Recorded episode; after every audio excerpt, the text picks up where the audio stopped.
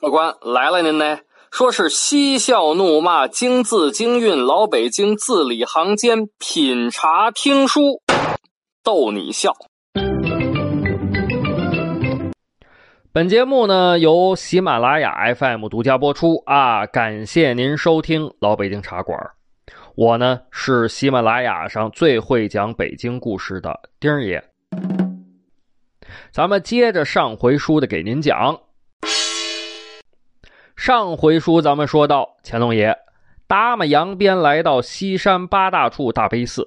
乾隆爷好家伙，腾楞一下跳下马来，吧嗒把这个马缰绳往马背上一扔，昂首阔步走进了大悲寺的山门。那到底儿这个古梅和尚是不是文殊菩萨转世啊？乾隆爷到底儿见没见着古梅和尚呢？这个和咱西山八大处的第四件宝贝又是什么关系呢？您别着急啊，咱们的老规矩，我呢给您沏上一杯茶，您听我慢慢的白话。说这个乾隆爷来到大悲寺，按理说呢，这皇上来了啊，您这个寺里头的主持啊、和尚啊，您得出来迎接呀。然而。这位古梅和尚没有，乾隆爷也不客气啊，噔噔噔噔噔，几步就穿过了山门殿，来到大雄宝殿，就看见大雄宝殿前面有一棵树，这个树下头摆着两颗蒲团，两只茶盏。啊，你问说丁儿爷，这蒲团是什么呀？蒲团呀，原本是用蒲草编织成的圆形的坐垫儿。一般呢，在这个寺庙里头啊，僧人们啊打坐用的，啊，没有蒲草的地方呢，也有用这个稻草啊，或者玉米皮子呀，都有。啊，那这个茶盏是什么呢？其实茶盏呢，就是比酒杯大不多，比饭碗小不点儿的一个杯子，啊，一般是陶的，当然后来也有用瓷的，啊，细瓷的叫茶杯。粗瓷的叫茶盏，两只蒲团，就看见古梅和尚双腿结夹趺坐，已然坐在一只蒲团之上。看见乾隆爷来到院子里头，哎，也没有起来的意思啊，伸手示意乾隆爷也坐下来。那这个乾隆爷也是学佛、信佛、修佛之人啊，两腿一盘，也是结跏趺坐。乾隆爷刚要说话，就看见古梅和尚竖起一只手指，放在嘴唇前面，做了一个噤声的手势。嘘。然后呢，然后端起一只茶盏，递给乾隆爷。乾隆爷也不客气啊，端起来用鼻子闻了闻，啊，然后放到嘴唇边上试了试温度，接着咕噜咕噜一饮而尽。接着呢。接着，老和尚古梅又给乾隆爷递了第二杯，乾隆爷还是过来闻了闻啊，用嘴唇试了试温度，啊，这次有点热啊，而且这个茶的量比上次少。结果呢，乾隆爷也没客气啊，还是喝了。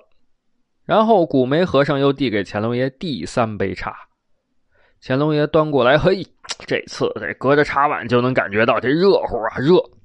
然而茶汤呢，比上一次更少了。乾隆爷慢慢的一边吹一边喝啊，嘘，嘘，哎呀，嘘，哎，喝完了。喝完这三杯茶，乾隆爷觉得，哎呀，这个气定神闲啊。接着呢，古梅老和尚对乾隆爷说道：“呃，我主万岁，您所在的这棵树叫文官果树。”树龄一千年，花开一果，甚是罕见。想我大悲寺历代得道高僧，皆是此树下开悟。贫僧为我主万岁之皇亲文影祈福，万岁请在树下参禅。正说这话呢，三太也到了。哎呦，好家伙，给这老爷子累够呛啊，累得吸呼带喘，连屁都快累出来了。三太气喘吁吁，捧着个木头盒子，啊，这盒子呢，一尺见方，花梨木的四边上下是金丝紫檀的顶子和底儿，顶子中间是象牙镂空的图案，象征着吉祥太平。古梅禅师呢？哎，接过木头盒子，径直的走进了大雄宝殿。那这乾隆爷呢？乾隆爷在这棵文官果树下头参禅打坐，三太也也不敢动啊，就在旁边如木雕泥塑一般那儿戳着，啊，也就是一炷香的功夫啊，用现在钟点就是半个小时。乾隆爷就听得耳轮之中叮一声引磬响，睁开眼的时候，就看见古梅和尚已经端着盛放着黄青文影的盒子，端坐在自己个儿面前了。哎呦，就看见这老和尚慈眉善目，一脸慈爱的看着自己。乾隆爷接过了盒子，恭恭敬敬的把盒子放到旁边，双手扶地给古梅老和尚磕了个头，嘣。哎呦，在场的太监、宫女、王公大臣，连三太都吓傻了。这、这、这、这、这是当朝皇帝，可不是？哎哎，你看见了？呃，这个皇帝刚才磕头了，那可不是吗？啊，那这老和尚呢？非但没迎接，没起立，没鞠躬，没行礼。嘿，这、这、这、这怎么回事啊？这个。还有这这这这三杯茶又是怎怎么个意思呀？您别着急啊，咱们呢接着给您讲。古梅和尚用的这个是禅宗的方法啊，在禅宗里头讲德山棒临济喝，云门饼赵州茶，这个呢是四段公案。什么叫公案呢？就是记载这些个禅宗的这个高僧大德啊。的文献和事迹吧，就叫这个公案。禅宗啊，是菩提达摩从印度带到中国的。来到中国之后呢，在少林寺啊，菩提达摩面壁九年啊，人家都叫他面壁婆罗门。然后传法给禅宗二祖。这个菩提达摩祖师告诉二祖慧可：“吾本来兹土传法。”救迷情，一花开五叶，结果自然成。啊，那意思呢，就是我是从印度来的，我是一老外，我来你们这个国家呢，为的就是教给大家禅宗的法门。最终啊，这个禅宗会变为五大宗派。果然啊，禅宗在六祖慧能禅师之后，分成了五大宗派。当然啊，后来又有分支。所以呢，禅宗啊，在中国一共后来演化成五宗，啊，其实呢，再细就叫五家七宗。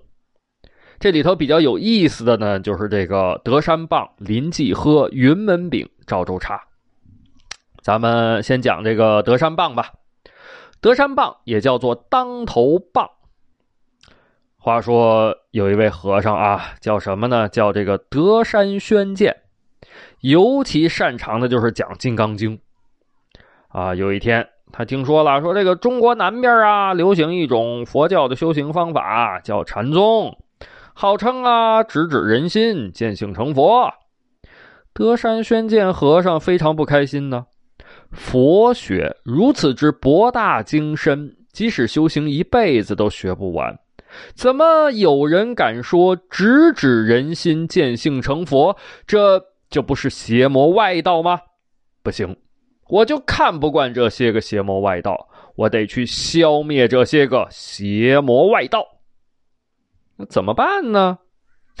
这德山宣鉴啊，将自己个儿注解的《金刚经》的书都放到一个挑子里头，还起了一个特别好听的名字，叫什么呢？叫《金刚经青龙书钞》。他住在四川啊，他是一四川和尚，那得去得去挺往南的这个地方啊，他就这那阵儿也没有什么交通工具啊，就走呗，啊，挑个挑就走，啊，这一天呢，就来到了湖南的溧阳啊，就是现在的湖南的溧阳地区这个地方。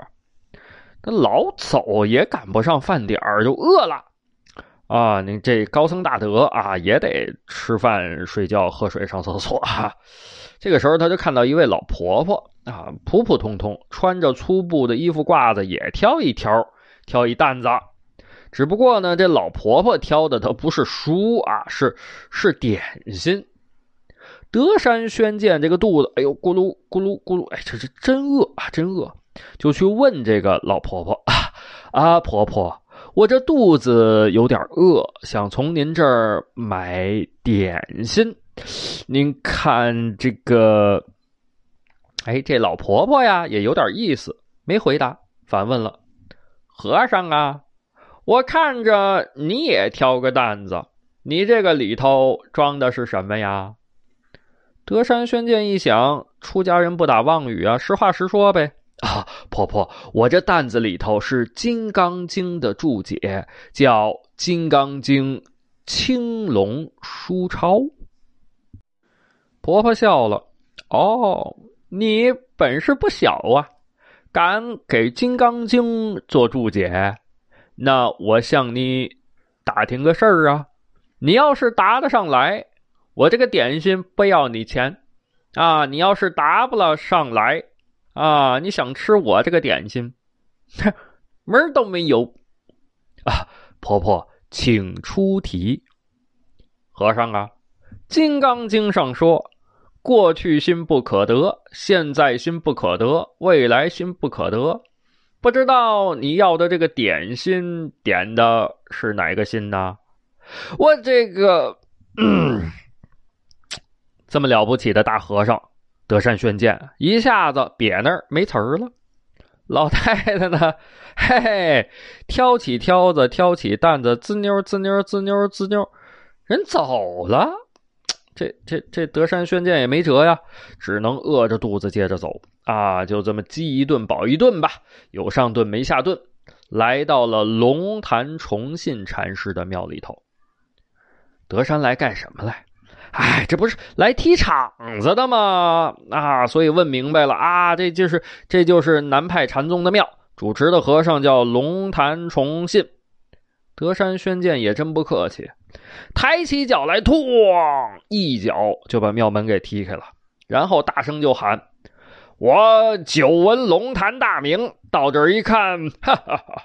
我一没看见龙，二没看见潭。”就听见一个浑厚的声音说道：“你已经到了龙潭。”德山一下懵着了。于是乎啊，德山宣鉴就在龙潭禅师身边修行，最后呢，开悟了，了解了佛法的深意。就在德山开悟的那天，找出自己以前写的《金刚经》青龙书抄，干嘛呢？一把火都烧了。用他的话讲，以前呢给《金刚经》做注解，那就是卖弄文字上的功夫，没有真正的得到《金刚经》的真谛。啊，他为了教育后人呢，呃，教育后人不要拘泥于书里头的文字啊，创立了自己的当头一棒的教导方法。就是说，您来找这个德山学习佛法啊，不，这不，这，是指不定什么时候吧。啊！德山上去一棒子，梆就揍你啊！然而就是这一棒子，如果打的恰到时机，没准儿哎你就开悟了。所以呢，这个就是后来大家广为传颂的德山棒啊！您问了说，丁儿爷，刚才您讲的这个德山棒、邻居喝、云门饼、赵州茶，那这个邻居喝又是什么呢？